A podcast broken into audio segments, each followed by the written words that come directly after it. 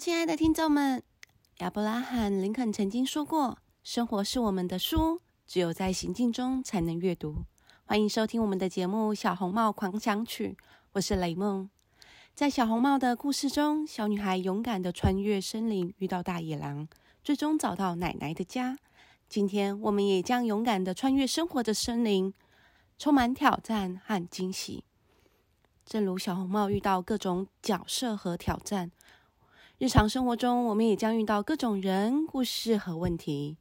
海伦·凯勒曾说：“生活是一个冒险，或者它什么都不是。”在《小红帽狂想曲》中，我们将共同探索这场冒险。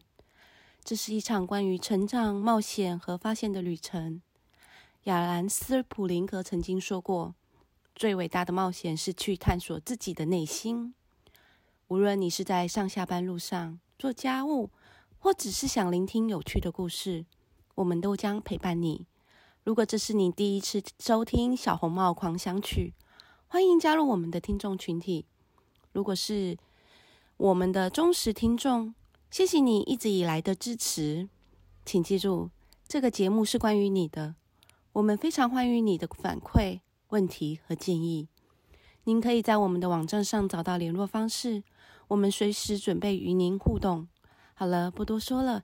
现在让我们一起像小某一样披上红色的斗篷，上今天的探索生活之旅吧。